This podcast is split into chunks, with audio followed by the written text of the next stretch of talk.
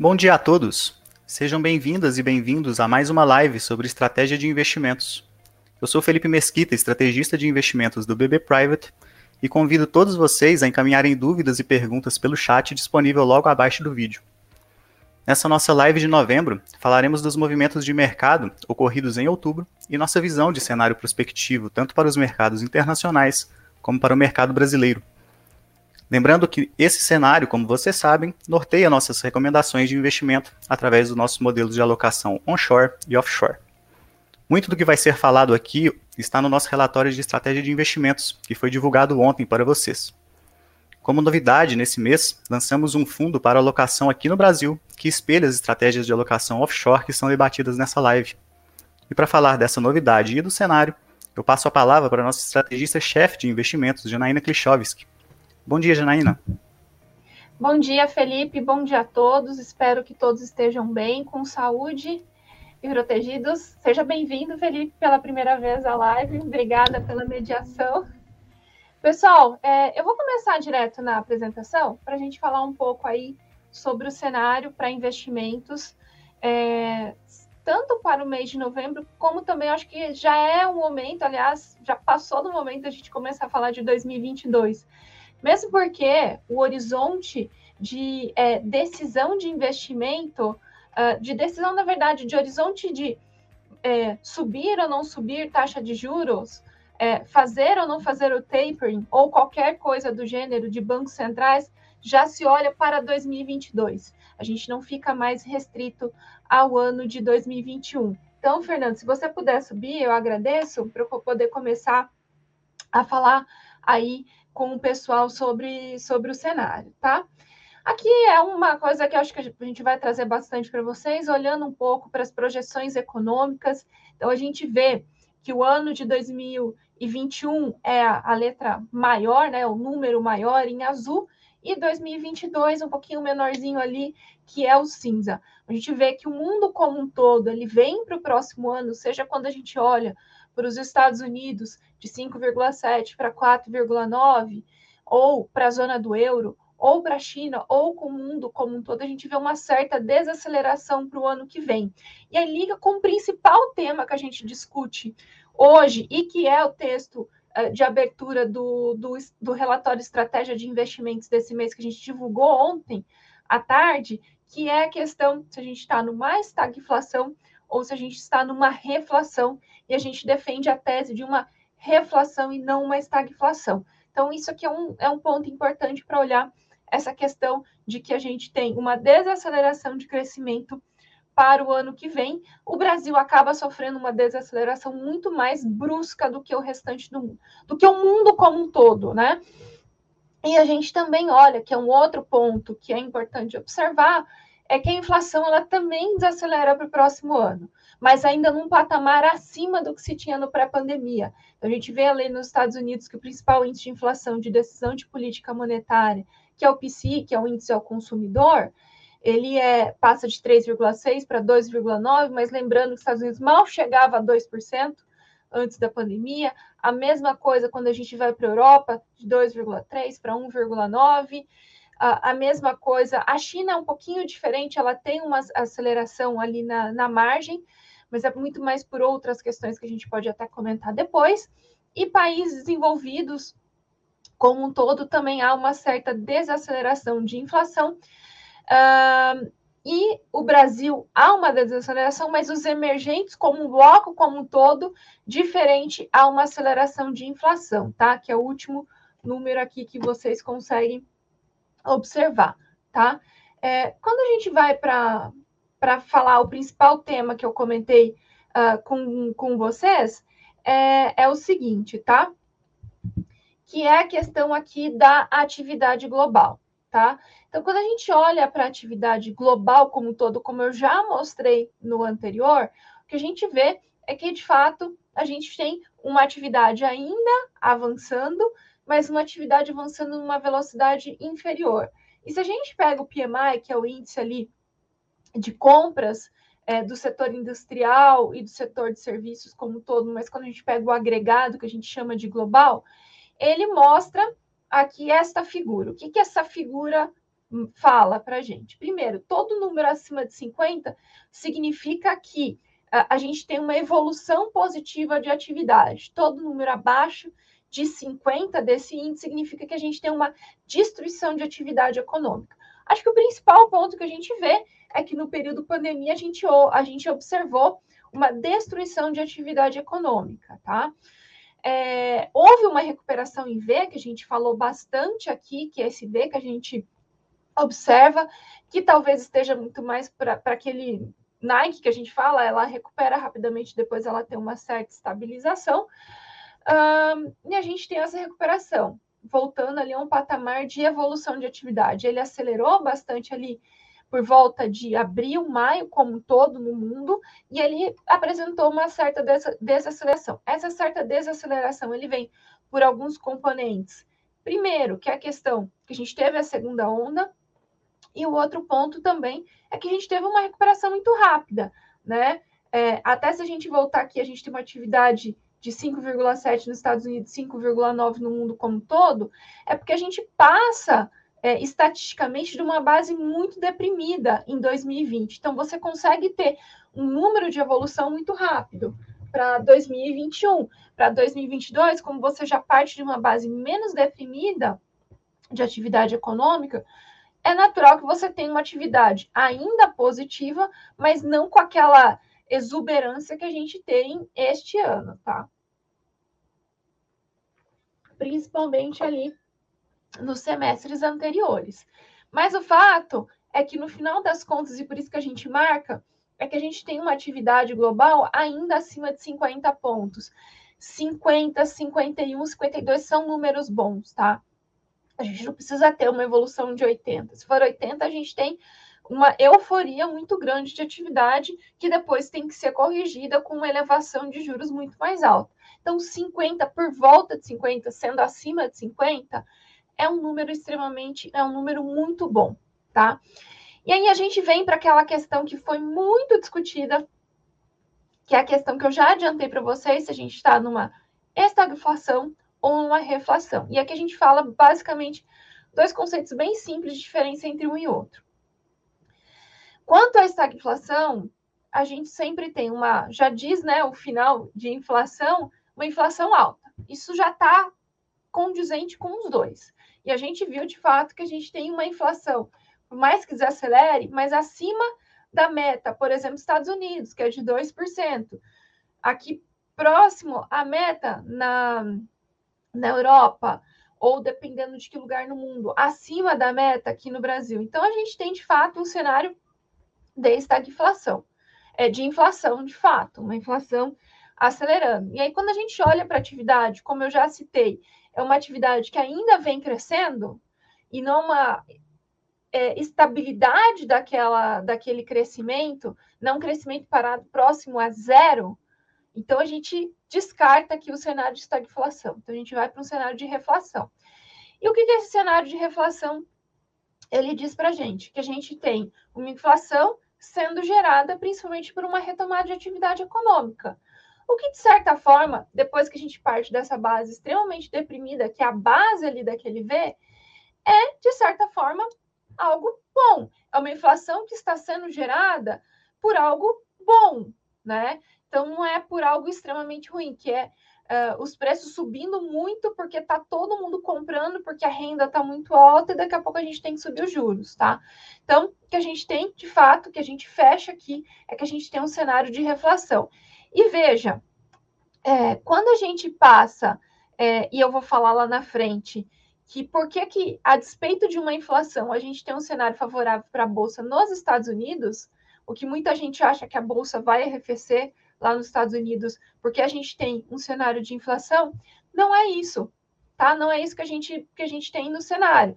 É, uma, é um cenário de crescimento econômico, um pouquinho menor do que a gente teve no passado, com uma inflação junto, mas que tem espaço para que a bolsa dos Estados Unidos e na Europa continue evoluindo, porque é uma inflação sendo gerada por algo bom, que é uma recuperação de atividade econômica, tá? Inclusive, vocês vão ver lá na frente por que a gente tem um cenário over para é, para o exterior e também algum cenário positivo para a bolsa no mundo. A gente não pode deixar de esquecer, deixar de citar a questão da vacinação no mundo. Por quê? Porque a gente pode ter algum tipo de retração de recuperação de atividade, como a gente acabou tendo aqui, e uma certa recuperação aqui no final da série, porque a gente pode ter um novo surto, por exemplo, de Covid-19. Uh, e aí a gente tem que olhar para a questão de vacinação. Por exemplo, a gente teve ontem, se eu não me engano, acho que foi ontem, é, a gente não teve nenhuma morte, por exemplo, aqui em São Paulo. Exatamente por quê? Porque você tem um cenário de evolução de vacinação, inclusive já chegando com mais da metade da população já imunizada com duas vacinas. Pode ter um percentual aqui razoável dessas pessoas, inclusive tomando a, ter, a dose de reforço. E uh, quando a gente pega, considerando somente a primeira, a primeira dose, quando a gente está falando daquele imunizante que necessita de duas doses, diferente do da, da Johnson, né, da Janssen aqui, que no Brasil a gente só tem esse caso, mas fora tem, tem outros, a gente tem mais de 76%. E veja, e eu já quero chamar atenção por um dado aqui, porque lá na frente eu vou falar por que, a gente está over com uma recomendação positiva para o Japão. Veja, não sei se vocês lembram, alguns meses atrás, Japão estava aqui na rabeira, como hoje está a Rússia. E Japão já se tornou, dentre aqueles principais que a gente acompanha, como o país que mais conseguiu imunizar a sua população rapidamente. Então, a gente tem 74% da população já vacinada com duas doses, 78% quando a gente pega as duas doses, é, considerando uma única imunização quando a gente fala de dois. Então, o Japão evoluiu muito rapidamente, o Brasil evoluiu muito rapidamente, a Argentina rapidamente, e Estados Unidos acaba ficando um pouco para fora por conta, né? Algumas pessoas, que é dentro do seu direito, resolveram não, não se imunizar. Então, é um ponto só que a gente quer chamar a atenção aqui e também para dizer por que algumas pessoas ali dentro, algumas regiões dentro dos Estados Unidos, acaba tendo uh, algum, algum tipo de. A gente vê algum tipo de evolução do Covid-19. Mas o número de vacinação aqui já é um número importante. Lembrando que números ali acima de 70% já permitiriam, de pessoas totalmente imunizadas, permitiriam uma circulação maior, e uma circulação maior de pessoas é, significa que você tem menos restrições de movimentação, me, e eu não estou falando da máscara, estou falando das pessoas poderem circular com maior segurança, né? É, então, pessoas podendo gerar maior riqueza. Então, o que, de novo, isso aqui também ajuda a gente a ficar de novo dentro desse cenário de reflação, que é uma economia em recuperação do que uma economia fraca. Então, aqui a gente também tem outra tese que acaba ajudando a gente dentro dessa tese de cravar para vocês que a gente tem um cenário de reflação e não de estagnação, de estagflação, tá? E quando a gente vê aqui para os Estados Unidos, agora de fato a gente falando para os Estados Unidos, a gente vê uh, de fato que estamos no, no cenário de é, divulgação de balanços corporativos, e os balanços corporativos, no geral, eles vêm sólidos, surpreendendo, inclusive, positivamente, o que ajuda para esse cenário aqui da Bolsa do S&P 500, que é esse, essa curva aqui de azul mais escuro, vindo para o cenário positivo de recuperação, tá?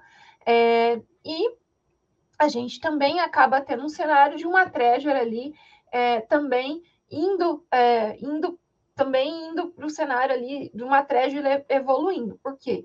Porque a gente tem não só, e não estou falando da Bolsa, uma, uma recuperação de atividade, uma inflação em alta, você tem uma perspectiva que em algum momento o Fed, o Banco Central dos Estados Unidos, faça uma elevação de juros.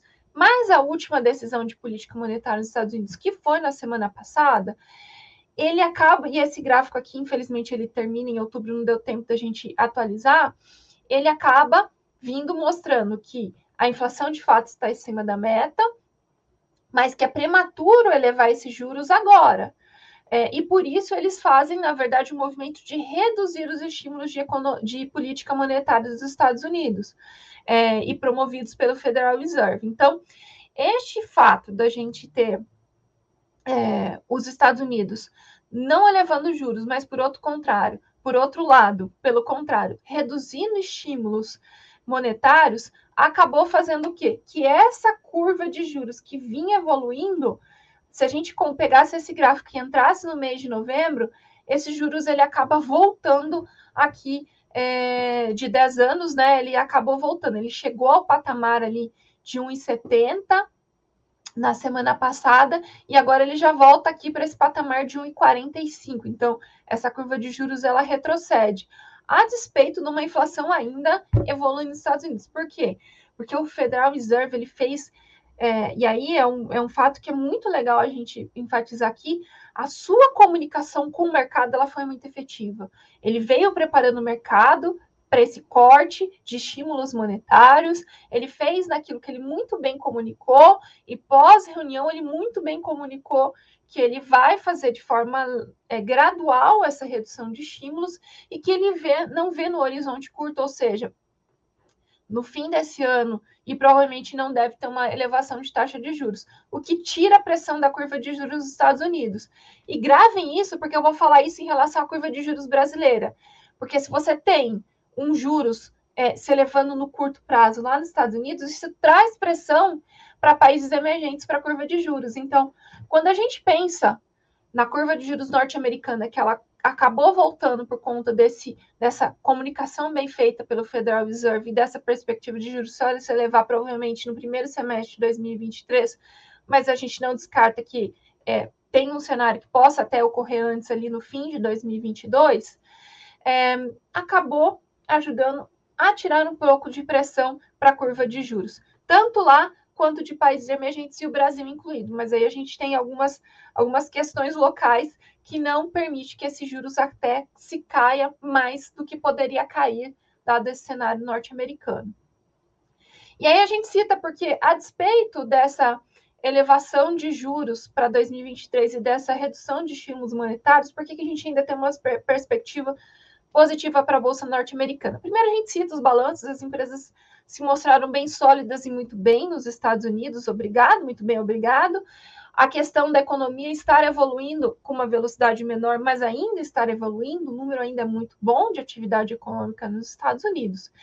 E quando a gente pega alguns estudos, e tem um estudo bem legal do, do, do JP Morgan, que mostra que, historicamente, quando a gente tem um juros nos Estados Unidos abaixo de 3%, e, tem, e, e, e a gente tem que pensar que o juros está entre 0 e 0,25 nos Estados Unidos e a Treasury não chega nem a 1 é, a 2%, tá? Então, historicamente, quando a gente tem um juros abaixo de 3,5%, abaixo de 4%, a bolsa vai muito bem, obrigada. E por quê? Veja, lembra que eu falei para vocês, essa evolução de inflação nos Estados Unidos é uma evolução boa. Essa, essa, essa inflação ela está vindo principalmente de uma recuperação de atividade econômica depois daquele tombo que a gente tem ali é, em, em uh, no pós-pandemia, e até se o Fed ainda eleve os juros em 2023, a gente ainda tem um cenário favorável para a Bolsa, porque é uma elevação de juros, porque a atividade econômica está evoluindo, acompanhado de uma inflação ainda controlada, então o mercado enxerga isso como um, um juros se elevando por um, por um uh, item de é, de, de uma economia saudável, tá? É isso que eu quero colocar como mensagem em relação a isso, e por isso que a gente ainda acredita numa bolsa no mundo como um todo. Brasil é um capítulo à parte, é, então por isso que a gente que a gente vai lá na frente, eu vou falar que a gente tem ainda uma, uma uh, recomendação positiva para o mundo como um todo para renda variável, tá? Alguns mais e outros menos, tá? Quando a gente vai para a Europa, a gente também tem dentro da Europa ainda um cenário de recuperação de atividade, uh, de forma saudável. Quando a gente olha a política monetária ali dentro da zona do euro, é uma política monetária ainda que é altamente acomodatícia, significa que eles nem falam de cortar estímulos monetários diferente dos Estados Unidos, mas a gente não pode deixar de esquecer da questão energética na Europa, o preço do gás evoluindo, que inclusive ajuda essa questão ali de uma inflação evoluindo, essa crise energética. Por um lado, a gente até tem uma, um, é, uma notícia positiva que a Rússia dizendo que vai produzir mais é, e mandar mais gás natural ali para a região, o que acaba até acomodando um pouco esses preços, mas esse consumo de energia também, por outro lado, a gente tem que encarar de forma positiva, que significa uma recuperação de atividade. Ela poderia ser mais robusta é, se não fosse essa questão de energia elétrica, mas ela vem sendo mais consumida por conta que a gente entra dentro de um ambiente de inverno, tá? Então, é, é um cenário também, de certa forma, positivo para commodities energéticas, quando a gente fala especialmente ali do petróleo, tá? Então a gente também tem um cenário positivo para commodities, principalmente para o petróleo, por conta ali do consumo que é a matriz energética ainda, tá? Ali dentro da Europa. Quando a gente vai para a China e para o Japão, e aqui a gente já destrincha um pouco melhor para vocês essa questão de atividade econômica, e aqui é um negócio bem legal, quando a gente abre tudo isso, a gente vê que Estados Unidos, Europa, China, Japão, Brasil tem uma evolução positiva de atividade. E aí, quando a gente já fala de Brasil, o Brasil, infelizmente, acaba ficando um pouquinho para trás, tá? Principalmente por conta de questões locais, de questões brasileiras, tá? É, e aí a gente não pode esquecer, quando a gente fala de China, acho que Japão eu já falei um pouco para vocês, vou falar um pouco mais de China agora, que é a questão do setor imobiliário chinês. Acho que eu já falei bastante no, na, na live passada, é, inclusive era o texto que a gente é, destrinchou um pouco mais, que é o setor imobiliário lá, inclusive que a gente traz de novidade, que é mais empresas do setor imobiliário chinês estão passando por crise de liquidez e honrar suas dívidas, mas a gente não pode esquecer, inclusive é um negócio bem legal que é o Vitor, que é uma pessoa que trabalha aqui falando de, de renda variável uh, ah, para os nossos bankers, ele trouxe até um, um ponto bem positivo que eu transmito aqui para vocês, né?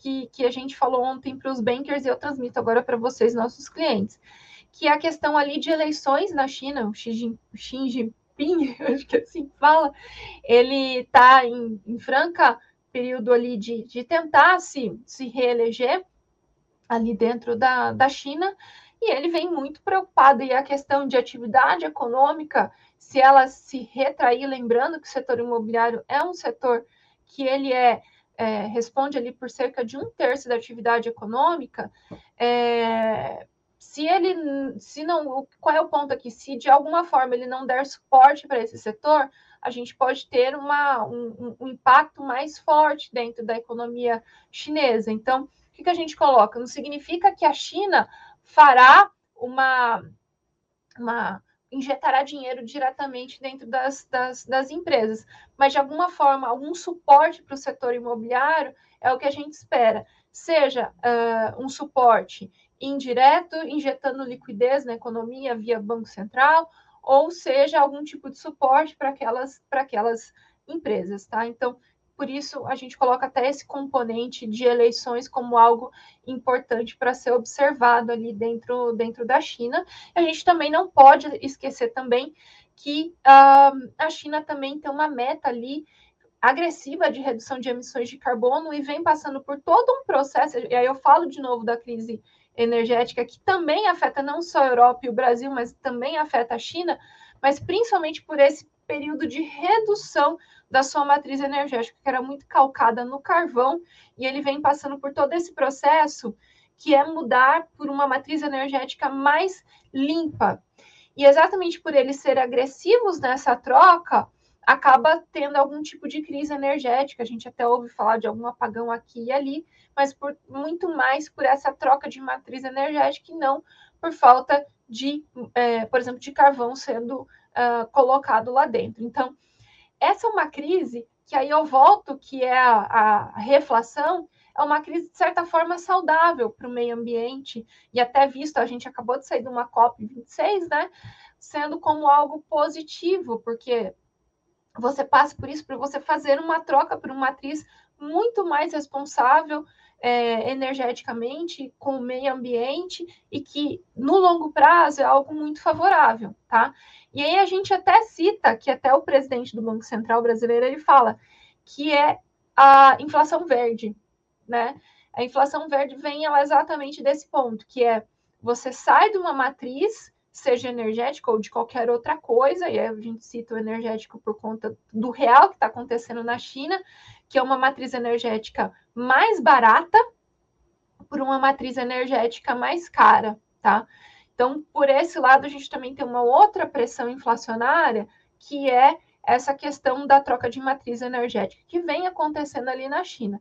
Já na Europa, é muito mais por um uh, consumo mais alto de energia, por conta de uma recuperação de atividade, e a gente não pode esquecer também que a gente teve um problema na cadeia produtiva e agora todo mundo vem para aquele ponto de recuperação é, e produzir muito mais. E a gente não pode esquecer também de um outro efeito sazonal, é, que é o efeito Natal.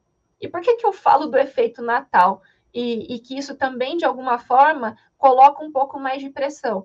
Porque você acaba tendo nas, no, no comércio, é, querendo comprar muito mais para poder é, vender né, é, mais produtos ali no Natal. Então, vamos pensar para alguns setores específicos. Aí eu posso citar alguns exemplos. É, por exemplo, de recreação. Pensa ali no mercado de board games, né? De, de jogos de tabuleiros. É, esse é um setor altamente demandante ali de plástico, é, de, de papelão, e que ele é muito concentrado dentro da China.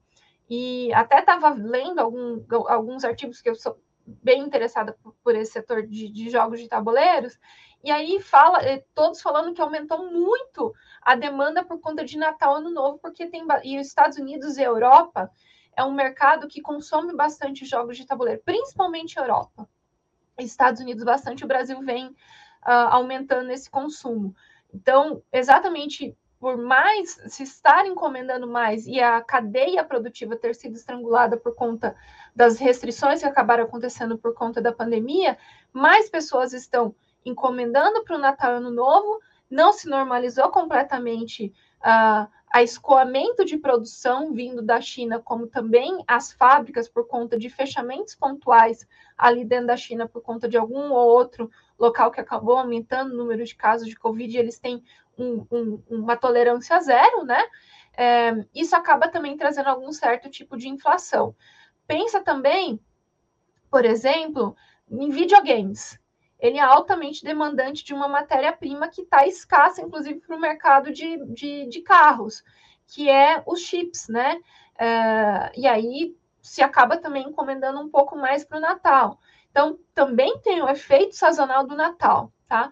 Por isso, inclusive, que a gente passa por um cenário de normalização da cadeia de produção, normalização do escoamento de produção, e a gente sai depois do efeito sazonal de Natal quando a gente chega no ano que vem. Fora todo também essas ações dos bancos centrais dos Estados Unidos, que é reduzir liquidez, e já vários países emergentes, que não é só o Brasil que tá, elevou taxa de juros, por isso a gente tem um cenário de inflação mais baixa no outro ano, uh, no próximo ano, tá? Então, isso aqui é só um ponto aqui para citar para vocês, tá? E aqui agora a gente entra no Brasil. e aí no Brasil, eu não vou ficar aqui, eu vou pular e eu vou falar aqui um pouco para vocês que se a gente pega o mês de setembro, veja que quando a gente olha bolsa na Europa ou se a gente olha bolsa nos Estados Unidos, elas ficaram no campo positivo. Mas quando a gente olha bolsas aqui no Brasil, fecharam no campo negativo. Se a gente olha, por exemplo, também a renda fixa aqui no Brasil, ela também foi muito penalizada. Aliás, o Brasil se descolou muito do mundo no mês de setembro por fatores locais, tá? Tomar risco foi extremamente penalizado no mês de, no, no mês de setembro é, e no mês de outubro. E aí eu já peço perdão, tá escrito setembro, mas é outubro aqui, tá? Aqui tá errada, é outubro, tá? Os dados todos que a gente traz aqui de outubro. Então, o mês de outubro foi um mês muito penalizado aqui para o Brasil, tá? E por fatores locais. Inclusive, se a gente vai para o ano de 2021 como todo consolidado, pegue como proxy, como mercado de tomar risco como mundo, como um todo, as bolsas na Europa e nos Estados Unidos. No campo positivo, e veja como está a bolsa no Brasil a renda fixa. Ou seja, o Brasil ficou para trás por questões locais. Aí agora vamos explorar um pouco essas questões locais.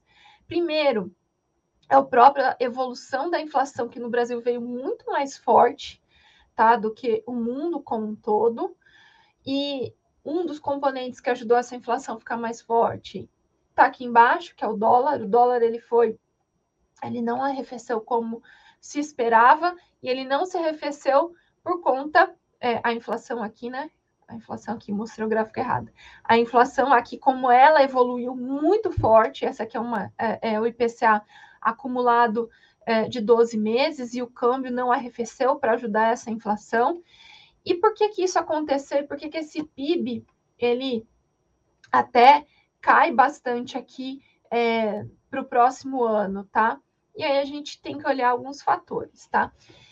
Que é a deterioração do quadro fiscal.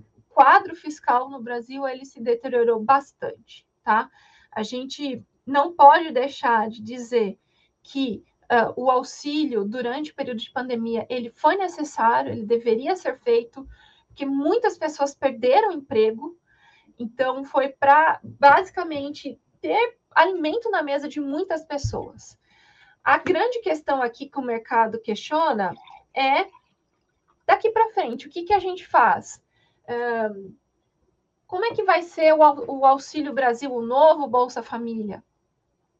E o Brasil, não podemos esquecer, já vinha de uma situação fiscal frágil e que estava sendo corrigida, tinha uma rota de correção que começou lá dentro do governo uh, do Michel Temer e vinha sendo feita dentro do governo atual e que, infelizmente, houve uma pandemia que acabou atrapalhando. A questão é como se fazer daqui para frente. E a gente não pode esquecer também a, a questão ali da PEC dos precatórios. Os precatórios vieram e colocaram é, também uma cá, eu acho que é muito forte, mas é, bagunçaram todo esse cenário, tá? Então, os precatórios e a negociação disso, e a gente ainda não ter é, a questão do orçamento de 2022, a essa altura do cenário, a gente já está em novembro, a gente não tem orçamento de 2022, não sabe como serão pagos os precatórios, e como será o Bolsa Família ou o Auxílio Brasil para 2023, acaba trazendo uma incerteza muito grande para a gestão do fiscal e que impacta direto o dólar e a bolsa. Então, se a gente olhar o dólar, que é essa curva aqui, veja como ele acabou é, se elevando aqui ao longo do período e como a bolsa acabou se depreciando. E essa bolsa se depreciou a despeito de balanços corporativos terem vindo bem favoráveis nesse balanço. E aí a gente acrescenta um ponto aqui dentro da, da bolsa que a gente não pode esquecer que não é só a situação fiscal, que é a questão da atividade fiscal para o ano que vem. Da atividade fiscal, não, da atividade econômica, que ela é uma atividade econômica que está surpreendendo cada vez mais negativamente. Apesar dela ser positiva, alguns colocam até uma atividade muito próximo a zero, a gente trabalha com uma atividade um pouquinho maior do que alguns, é, mas isso acaba tendo um cenário para é, de revisão, por exemplo, de guidance de empresas ou de perspectiva para a bolsa quando a gente coloca o componente de crescimento econômico menor. Então, a gente tem uma bolsa mais frágil para o ano que vem. Tá? Esse é um primeiro ponto aqui que a gente não pode deixar de esquecer e não podemos esquecer de uma inflação mais alta. O IGPDI saiu ontem 1,6, surpreendendo negativamente o mercado. E a gente tem amanhã o IPCA 15. Então, isso também acaba trazendo também outro ponto que freia a atividade é que quanto mais essa inflação acaba sendo evoluída, acaba sendo maior, mais é necessário que o Banco Central entre com juros. Tanto é que ele, ele aumentou né, de 1% para 1,5%, inclusive já colocando um próximo 1,5% ou até mais do que 1,5% na próxima reunião. Tá? Então, tudo isso acaba que é o efeito Brasil descolando um pouco o Brasil do resto do mundo. Quando a gente olha, inclusive, a curva de juros, veja como o ano anterior, essa curva de juros estava mais próximo de 2% a 4%, quando a gente pega no curto, até ali cerca de 2030. Quando a gente vai para o mês passado, antes da gente ter é, um, um embrólio um pouco maior dessa PEC dos precatórios e até a discussão do teto de gastos, ele vem ali é, acaba trazendo e evolução de, de juros pelo Banco Central, essa curva de juros ele abre mais, então o mercado passa a esperar uns juros ali é, ainda abaixo de dois dígitos. E como agora, para o atual, como ele continuou evoluindo, como ele veio mais alto. E aí acaba a gente chegando a uns juros acima de dois dígitos já no curto prazo, né? Já para 2022. E como ele vem mais forte no curto prazo, e depois ele fica praticamente estável, tá? Muito por tudo isso que eu vim falando para vocês, que eu já comentei. Então, dado tudo isso que eu falei para vocês, é... o que, que eu queria comentar aqui? Que dado tudo isso, e dado essa revisão de guidance de empresas de perspectiva de é, de um juros mais alto, encarecendo o custo de capital das empresas, a gente acaba ficando com uma bolsa agora para o under, é, uma bolsa negativa. E o que, que significa? Veja, quando a gente coloca uma bolsa negativa, não significa não ter exposição em bolsa, significa que é diferente do neutro, que é essa linha, essa coluna zero aqui, significa que a gente recomenda ter menos bolsa do que a gente recomenda no longo prazo exatamente porque tem perspectiva de mais pesada para a Bolsa uh, para o próximo ano e para o próximo, próximo mês, para esse mês, na verdade, para o mês de novembro. Então, essa é a grande novidade que a gente traz.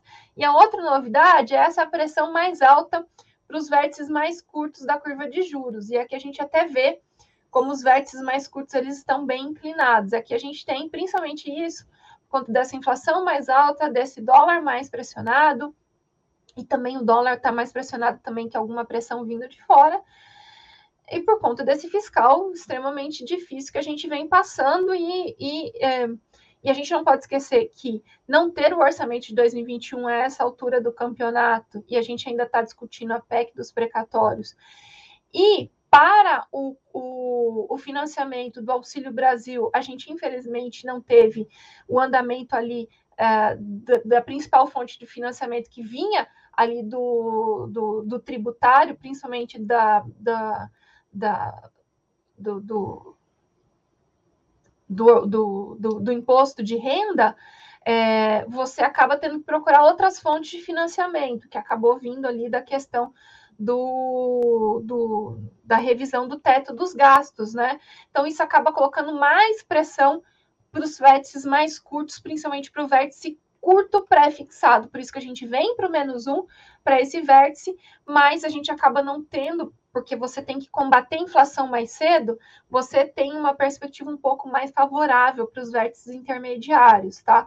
Por isso que a gente acaba ficando no longo, no médio, no longo, no neutro, e aí a inflação, você tem até uma ajuda de uma inflação, do verto componente inflação, para esses papéis, por isso eles continuam no neutro. A novidade que a gente traz aqui é o Japão, uh, para o over 2, então a gente subiu do 1 para o 2, exatamente por toda aquela questão da vacinação ter se é, evoluído rapidamente dentro do Japão. Então a gente vai para o mais, para mais, para mais um. E aqui o restante acaba ficando do, do mesmo jeito. E aí a gente traz os, os produtos recomendados, e aí a gente, é, apesar da gente colocar aqui um vértice, a gente está no, no under 1, né? No pré, é, curto, mas o 24 está interessante, tá? Tá ali na casa da acima dos 10, dos 10%, tá?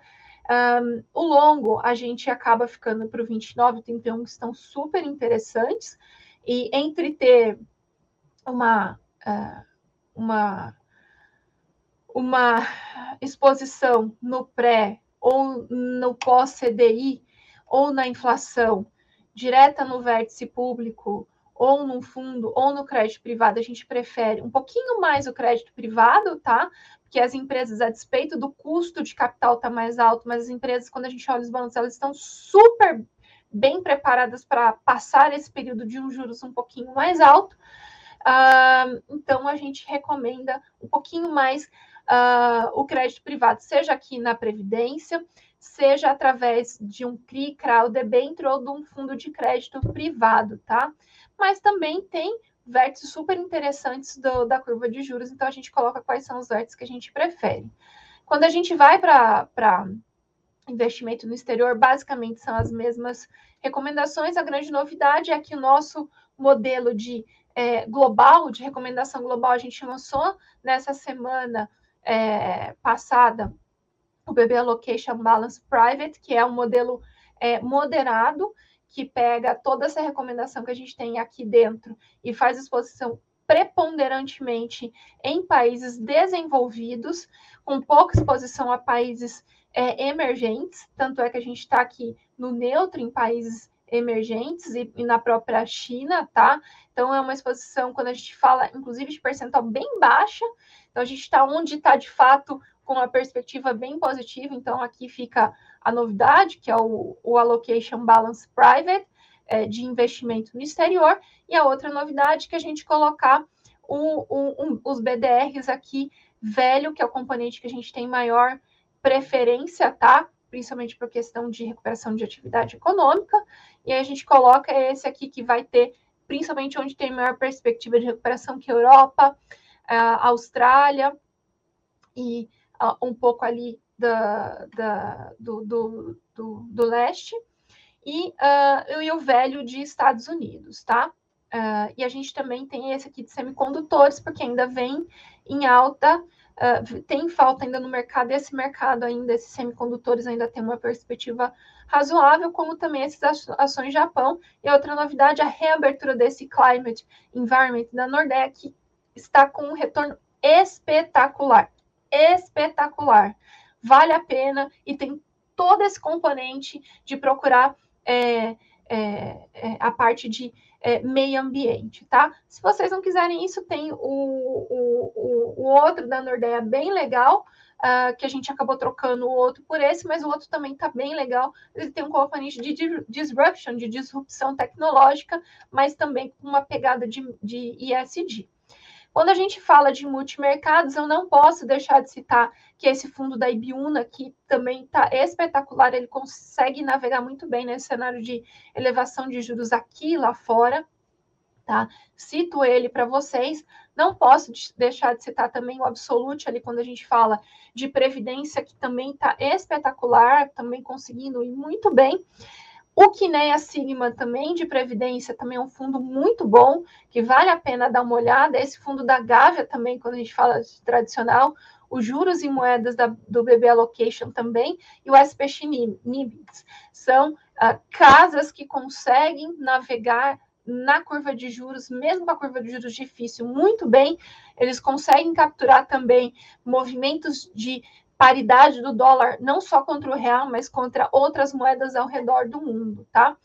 Então, vale a pena citar. E aí, de renda variável, que a gente cita para vocês, aqui tá um pouco mais difícil, tá, pessoal? Mas a gente não pode deixar de citar para vocês alguns fundos, mas eu cito com maior destaque o retorno total e o SD, quando a gente fala ali de, de, uh, de, uh, de previdência. E aí, quando a gente fala de exposição direta, a novidade a gente tem a carteira semanal, tá? Que aí toda semana é uma carteira com trocas mais ágeis. Não posso deixar de citar para vocês, que é uma carteira bem legal para vocês olharem, e a 5 mais, tá? Disposição direta, e aí depois a gente cita o BB Ações Multigestor também como algum uh, fundo bem legal. É isso. Felipe, temos perguntas? Obrigada, Fernando, pela apresentação.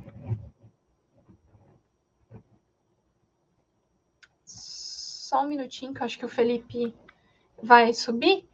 É... Vindo, Jana? Olá. Pronto, Felipe. Agora sim. É, bom, pessoal, vamos então abrir aqui para as perguntas. Enquanto a Janaína fazia a apresentação, a gente já recebeu algumas. Fiquem à vontade aí para mandar novas no, no chat, tá? A primeira pergunta, a Ludmilla mandou aqui uma pergunta de duas partes, Janaína. A primeira se a inflação continuar pressionando nos Estados Unidos, o Fed pode antecipar o aumento de juros. Qual seria o impacto na Bolsa Americana e os reflexos para o Brasil, principalmente? Legal, Ludmilla. Você quer já falar a segunda, que eu já respondo as duas? Sim, a segunda parte, também falando aí sobre o aumento de juros pelo Fed, investir no exterior seria mais adequado em renda fixa ou em renda variável? Aí ela coloca uma observação que, teoricamente, com o aumento de juros, a bolsa cai e também faz os papéis de renda fixa se desvalorizarem, correto? correto, mas depende. eu, vou, eu vou falar, depende, mas é. Eu vou até tentar abrir aqui um, uma coisa, mas não precisa ainda subir, tá, Fernando? Enquanto eu tento abrir, vamos lá. Primeiro, Ludmila, muito obrigada pela, pela pergunta. Eu vou começar da sua primeira pergunta, né? Se a inflação continuar pressionando os Estados Unidos, se o, o Federal Reserve, o Banco Central norte-americano, se ele pode é, elevar os juros mais cedo e se tem reflexo para o Brasil. Sim, tem reflexo para o Brasil. Eu respondo primeiro a segunda parte da sua pergunta e eu já justifico. Uh, a grande questão aqui, aí eu tenho que citar rapidamente para vocês que os Estados Unidos ele trabalha num formato de inflação não cheia, ele chama, ele fala de inflação de núcleo. O que, que significa? Que os Estados Unidos, quando vai tomar decisão de política monetária, ele exclui aqueles componentes que eles são bem sazonais e que a política monetária não consegue muito ter efeito, que é basicamente alimentos e energia elétrica, tá? Eu já falei bastante ali de energia elétrica para vocês. Se essa inflação core, que é o núcleo que aquela inflação que a, a, política monetária ela consegue agir muito fortemente quando é, elevada ou reduzida os juros, se essa inflação ela escapar daquela meta de 2%, que pode ser acima de 2% na média, e o Fed não fala qual é esse período na média, sim, aí o Banco Central dos Estados Unidos pode elevar mais cedo. Mas antes disso, ele tem todo um expediente para poder trabalhar, que é reduzir aquele balanço que é um balanço trilionário gigantesco, muito grande, que ele tem ainda como componente para poder trabalhar, tá? E existem, inclusive, papers no mercado que coloca que o Banco Central norte-americano, ele sabe e ele age sabendo que quando ele toma decisão de política monetária, ele tem um impacto direto em países emergentes e negativo quando ele sobe juros. É só a gente pensar ali na década de 80 com Paul Volcker, acho que é Paul, mas o sobrenome dele é Volcker, tá? Onde naquela época eles elevaram juros rapidamente, fortemente, e pensa o que aconteceu na década de 80. O Brasil quebrou, a América Latina como um todo quebrou, e foi impacto direto de uma elevação de juros rápido e forte pelos Estados Unidos. E não só ele quebrou a América Latina, como na década de 90, ele criou um efeito de impacto negativo também dentro do Japão. É, e por isso, até cito que o Banco Central dos Estados Unidos, ele sim pode elevar, mas ele vai tomar um cuidado de não fazer um cavalo de pau, que é uma elevação muito rápida, porque ele pode levar um impacto muito negativo em alguns dos seus parceiros, principalmente embaixo dele, que é a América Latina. E tem o caso real, que é da década de 80. O Brasil quebrou fortemente na década de 80. O Brasil, ele deu calote na década de 80, né? E foi um impacto direto, diretíssimo, gente, diretíssimo dessa, dessa política de juros que é subindo mais alto. Então, esse é o primeiro ponto que eu não posso deixar de, de citar. E esse estudo que eu falei, esse paper que eu falei, de que os Estados Unidos sabe, e ele tem, inclusive, uh, um, um, social, vamos falar dessa forma, de tomar cuidado nesse, nesse processo de elevação de juros, foi apresentado no encontro de bancos centrais na Europa. Então, a gente sabe que esse paper que fez esse estudo, e não foi só esse paper, vários outros depois fizeram, a gente sabe que quem toma decisão de política monetária nos Estados Unidos, e é de poucos anos atrás, tá? Eles tiveram acesso a esses papers, tá? Então, esse é o primeiro ponto. E isso já te digo que tem é reflexo direto aqui dentro do Brasil.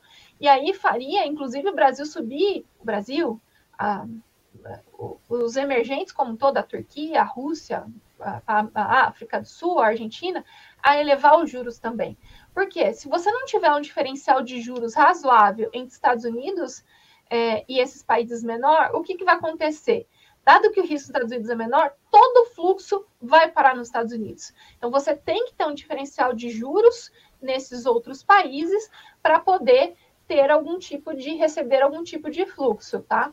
E a gente, a gente, vários países emergentes são dependentes de recursos externos para poder, inclusive, investir no setor produtivo como infraestrutura. E ele pode antecipar, mas ele aí voltando para sua pergunta, sim, ele pode antecipar se esse núcleo ele subir muito mais forte, mas ele seria provavelmente gradual dado esse ponto todo que eu é, comentei. E aí quando a gente fala de é, que é a segunda parte da pergunta da, da Ludmilla, né?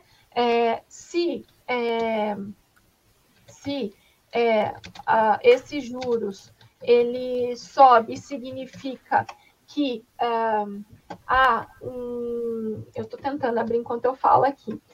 Se há algum outro. Se necessariamente é, a gente tem uma bolsa que cai é, porque o juro está subindo, aí eu te respondo que não. E por que, que eu te respondo que, que não? Eu te respondo que não, por quê? Porque é por conta daquele componente que eu citei mais cedo, que esse, essa elevação de juros ela está acontecendo porque provavelmente a, a como que a gente fala a, esse juros ele está subindo porque a atividade econômica está subindo mais forte. Ô, Fernando, só para minha apresentação que eu quero mostrar esse estudo aqui do JP Morgan, estou até, até tomando a liberdade de pegar o estudo aqui do nosso parceiro, que é o JP Morgan, o que, que isso aqui basicamente mostra, tá? A gente tem aqui os retornos da renda variável e o movimento das taxas de juros. Então, aqui a gente tem os juros de 10 anos nos Estados Unidos, que é aquilo que eu mostrei, que está ali na casa de mais ou menos 1,40, que chegou em 70, tá? Uh, e aqui, quando está acima de zero, o que significa? Que a bolsa está subindo ao mesmo tempo que esse juros está subindo e está alto, tá? É... Peraí. Ah, eu perdi aqui. Ah, então, o que, que a gente mostra aqui? Que esses juros, até por volta de 3,5 nos Estados Unidos, esse treasury até 3,5, na maior parte do tempo, a bolsa continuou subindo. Por quê? Por conta daquela questão, o mercado ainda tem uns juros que vem evoluindo, uh, de certa forma, mas ainda tem um custo de capital que é, é saudável para as empresas, uh, e também uh, você tem um aumento do consumo, porque você tem uma elevação, mais pessoas consumindo. Então, ali até por volta de 3,5, você ainda tem uma bolsa positiva na maior parte. Aqui é, são algumas exceções, tá?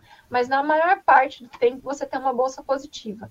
Ali por volta em 3,5 e 4, você tem um efeito mais linear. A partir de 3,5 daquela treasury, você tem um efeito onde a gente não consegue cravar se ele é positivo ou se ele é negativo, na maior parte do tempo negativo, mas o mercado já começa, você começa a ter uma mudança daquele daquele, daquela bolsa que vinha positivo, uma bolsa mais estável, indo para o negativo, de 4% na maior parte do tempo, e aqui é um período que foi estudado desde 1965, ou seja, é um período longuíssimo de estudo.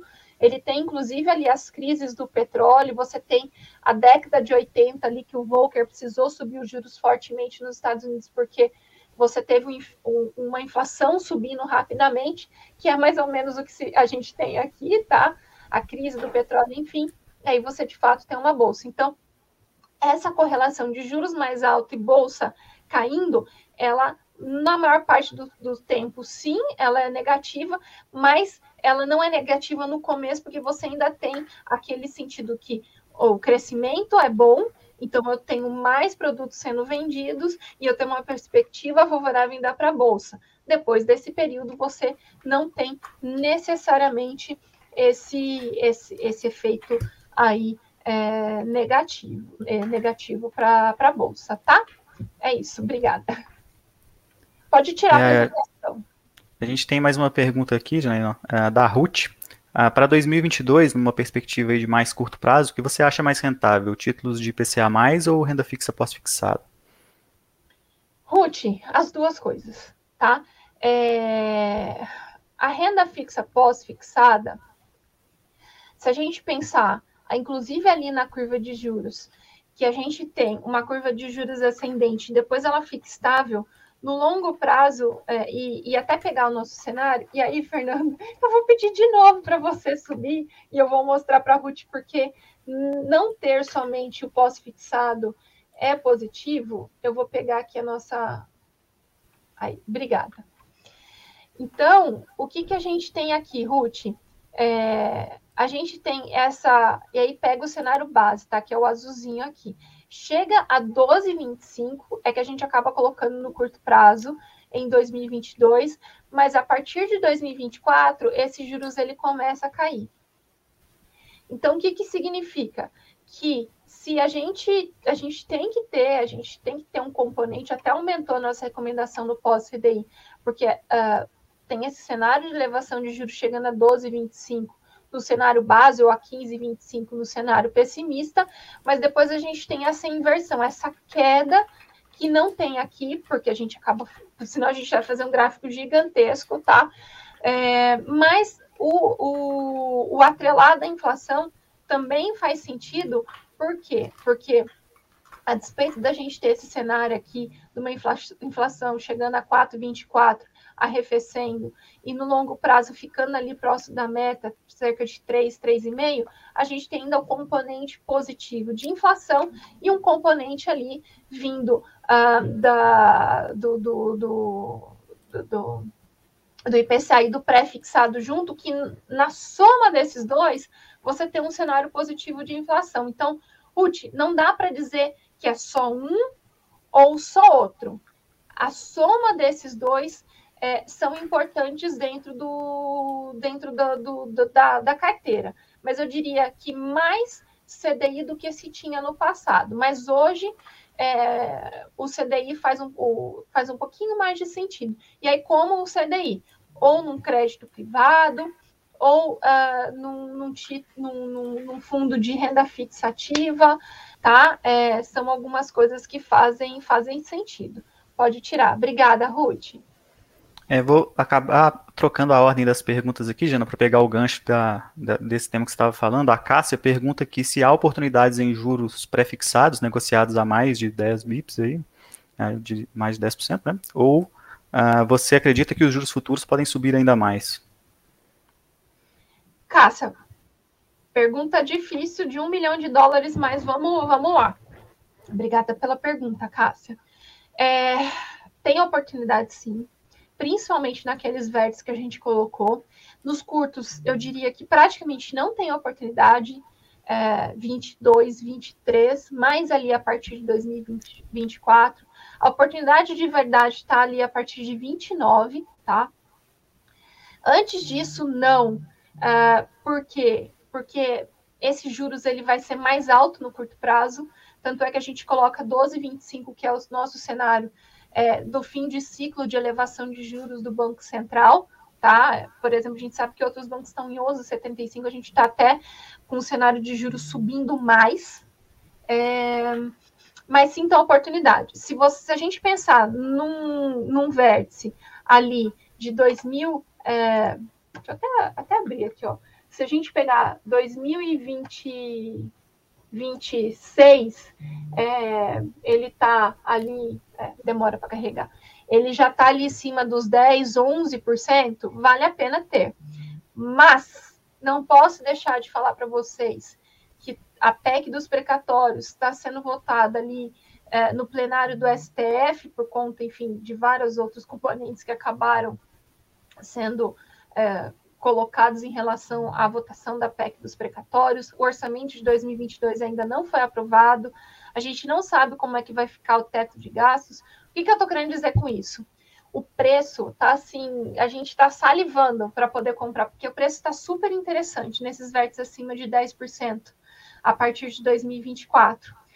Mas eles podem ainda abrir um pouco até que essa questão esteja, seja finalizada de votar no STF, que a PEC dos precatórios seja é, aprovada, de que forma ela vai ser aprovada, com quantos votos, o orçamento de 2022. Então, eu te diria que o mês de novembro é um mês difícil para renda fixa, bem difícil, tá? E que ele deve ficar mais é, com um horizonte mais transparente quando a gente fala, né? A gente olha aqui nesse, nesse copo, né? vocês conseguem me ver de forma é, distorcida, mas eu diria que ao invés de estar tá com um copo assim é, transparente, ele está com um copo mais opaco, né? Exatamente por tanta coisa que está acontecendo aqui no Brasil. Mas tem oportunidade, e eu diria, se você quer é, é, aproveitar, faça aos poucos. Mas não faça acima daquilo que a gente recomenda, porque o, o cálculo ali de quanto tem que ter de, de CDI ou quanto que tem que ter, por exemplo, de dólar para compensar, por exemplo, numa abertura, ele pode não estar balanceado, tá, Cássia? A gente tem uma pergunta do Thiago, né? Sim, é, a, a, gente tem mais uma pergunta, podemos passar para exterior?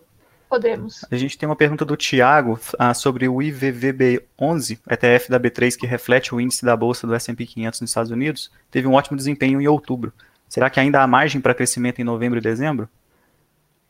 Sim, há margem para crescimento em novembro e dezembro, ah, principalmente por conta de toda a questão que, que eu coloquei. Quando a gente passa de um cenário que o mercado ficava ali, o Fed vai reduzir volume de compras, como é que o, Federal Reserve vai se comunicar? Como é que vai ser? É, é, como, como é que ele vai se comunicar? Como é que vai ser esse processo? Quando ele ocorre e ele é muito bem comunicado, como eu falei, e é, tem esse cenário de que os juros vai se elevar somente ali a partir de 2020, uh, 2023 ou finalzinho de 2022, então a gente tem um cenário positivo. Um, outra coisa que a gente não pode esquecer, que é muito mais para dezembro, é o rally de fim de ano, que vários gestores, para poderem fechar uh, os seus. E aí eu falo de fundo de, de, de pensão, é, e os Estados Unidos têm, é mais do que qualquer país, tem vários fundos de pensão, de bombeiros, de chuplim, de blá, de várias, de várias coisas, né? Eles vão, fazem normalmente, vão às compras, compram várias coisas baratas, então normalmente você tem esse rally de fim de ano, a não ser que alguma coisa muito negativa aconteça que interrompa esse processo de compra. Então, para dezembro até mais do que do que novembro. E a gente também não pode esquecer que os balanços vêm vindo, vêm vindo muito positivos uh, e que também acaba ajudando a sustentar. E a gente tem mais uma semana aí, a, a gente entra. Uh, não, acho que termina essa semana os balanços lá fora.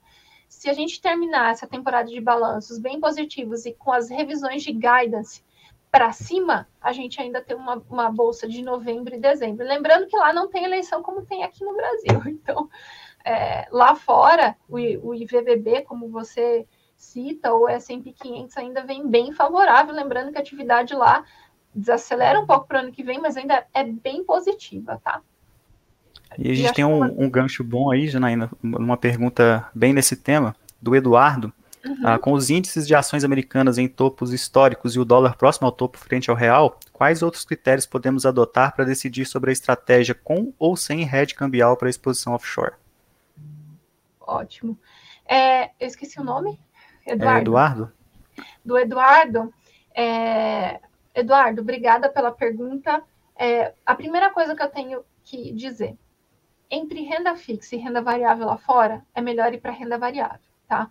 Porque essa, essa recuperação de atividade econômica é muito mais bem capturada uh, pela, pela, pela bolsa do que pela renda fixa, quando eu estou falando lá de fora, tá? É, e a gente não pode esquecer que a renda fixa lá fora, é, ela está entregando entre 0 e 0,25, por exemplo, nos Estados Unidos. Então, ela está ainda com um retorno muito baixo, ou até negativo, dependendo de se a gente for para a Europa ou para o Japão. Então, a gente fala ali de que bolsa vale muito mais a pena. Aliás, é até um outro motivo de que bolsa vale mais a pena do que a gente ter um cenário positivo para a bolsa, que é voltando ali na pergunta do, do Thiago, porque a renda fixa não está pagando nada lá fora. Nada de nada. Tá? Inclusive, a gente está até negativo na, na renda fixa ali soberana é, lá fora. Então, é, vale a pena sim. E quando a gente fala de ter o investimento não redeado ou redeado, a gente ainda prefere ter o, o investimento é, com variação cambial em dólar. Por quê? Porque a gente tem essa perspectiva mais à frente, mas mais à frente de elevação de taxa de juros nos Estados Unidos, o que é, algo que traz esse dólar mais acima. A gente também tem esse processo de redução de é, volume de recursos vindo do Banco Central dos Estados Unidos, que também é algo que faz ter esse dólar mais para cima, até a gente ver, é, a gente acaba vendo ali, uh, né, enfim, é, essa, é, esse cenário ali de que um dólar é mais alto. E quando a gente olha para o Brasil, a gente também tem uh, o que acaba dificultando esse dólar reduzir, o real se valorizar, a eleição que vem no próximo ano. Normalmente, anos de eleição, a gente tem um dólar muito mais volátil, é, a não ser que a gente tenha uma eleição mais tranquila, que não é o cenário que se avizinha, e é um, uma eleição bem difícil, então a gente vai ter um dólar subindo e descendo, subindo e descendo. É, e a bolsa variando também ao sabor disso. Então, isso acaba é, trazendo um cenário ali de uh, bolsa, de, de, de por que a gente pre prefere um pouco mais de, de variação cambial aberta, tá? Acho que tem mais uma para finalizar, né? É, tem mais, temos mais uma aqui, ah, agora já sobre o mercado uh, brasileiro. Como você vê o cenário futuro para os fundos imobiliários com a elevação da taxa de juros por aqui? Tá. Eu vou emendar, inclusive, essa pergunta, que eu acho que tem uma do, do Bernardo, falando sobre fundos de renda fixa para 2022. Acho que dá para fazer as duas vídeos. Tarcísio, até adianto que dia 18, nesse mesmo horário, a gente tem uma live específica para fundos imobiliários, com vários representantes de cada um dos setores de fundos imobiliários, tá? Então, esse é o primeiro ponto que eu queria citar. Mas eu vou adiantar. Qual é a melhor perspectiva de fundo imobiliário nesse momento? São fundos de papéis. Por que, que eu falo que fundos de papéis têm uma boa perspectiva? Primeiro, que eles estão é, um pouco. É, se a gente comparar até pegar todos os fundos de papéis versus IFIX, o que, que a gente tem? Que os fundos de papéis eles tiveram um desempenho melhor do que o IFIX. Esse é o primeiro ponto. E por que, que os fundos de papéis têm? Exatamente por conta dessa elevação da renda fixa, porque eles são é, ou corrigidos por CDI, ou eles são corrigidos por IPCA, ou eles são uh, corrigidos por um, um pré-fixado, tá? É, e eles têm também um componente daqueles, daqueles emissores, né? Então, se a gente pegar que a gente tem um cenário que para empresas ele está favorável, que é o que eu já tinha falado, porque que crédito privado aqui no Brasil faz sentido, a gente junta desse crédito, desse, desse cenário de crédito positivo, mas aí pensando mais para o mercado imobiliário, junto com uh, a inflação mais alta para aqueles papéis que têm IPCA ou para aqueles papéis que têm CDI. Então, a gente fala que esses papéis, uh, esses fundos imobiliários de papéis têm uma boa perspectiva. Não posso deixar de citar também os fundos, fundos de fundos imobiliários que estão super descontados. É, eles ainda não têm uma perspectiva muito favorável, mas quem tem uma visão de longo prazo, talvez valha a pena comprar, porque eles estão baratos. Ah, quando a gente olha a cota de mercado versus cota patrimonial, a gente vê o, é, esse interesse, tá? Então, é, aqui, quando a gente fala de fundo imobiliário e elevação de juros, aqui vai muito de escolher qual é o setor e não só escolher o setor como os melhores, é, melhores papéis. E quando o Bernardo pergunta a questão ali de fundos de renda fixa para 2022, Bernardo, são aqueles fundos de renda fixa para 2022 que tem crédito privado, um componente, um pedaço de crédito, ou seja, essencialmente de crédito privado, tá? E tome um pouco de risco, não, não pode ser só crédito privado triplo, triplo A, tá? Tem que ter algum componente de risco, ou aqueles fundos é, de renda fixa que são extremamente ativos e conseguem brincar dentro da curva de juros. E aí eu não posso também deixar de citar que a estatística Ambima de fundos que mostra que houve um aumento expressivo de alocação é, em fundos de renda fixa. Então, para 2022, quando a gente sai dessa pressão de não ter o orçamento de 2022 e a gente tem um horizonte, espero, mais é, cristalino para a dívida pública para 2022, a gente acaba tendo um cenário um pouco mais favorável para os fundos de renda fixa em 2022. O, a grande questão é remar no fim desse ano nos fundos de renda fixa, tá? E aí eu cito, por exemplo, de novo, volto do Inviuna, da SPX, que são casas que sabem fazer gestão. E aí eles trazem não só renda fixa, mas outras coisas, mas que sabem fazer isso brilhantemente, tá? É, acho que eu consegui responder a, aí as principais, a gente até passou um pouquinho do tempo. Sim. Obrigada, Felipe, obrigada a todos. Pode encerrar. Obrigado. Bom, pessoal, então eu lembro a todos que essa live vai ficar gravada no nosso canal do YouTube, o BB, BB Private Talks, e também será disponibilizado no nosso perfil do LinkedIn, o Banco do Brasil Private. O material utilizado nessa live, em formato PDF, será disponibilizado para todos os gerentes dos escritórios private. Então agradecemos a todos os participantes, agradeço também a Janaína pela apresentação e até a próxima.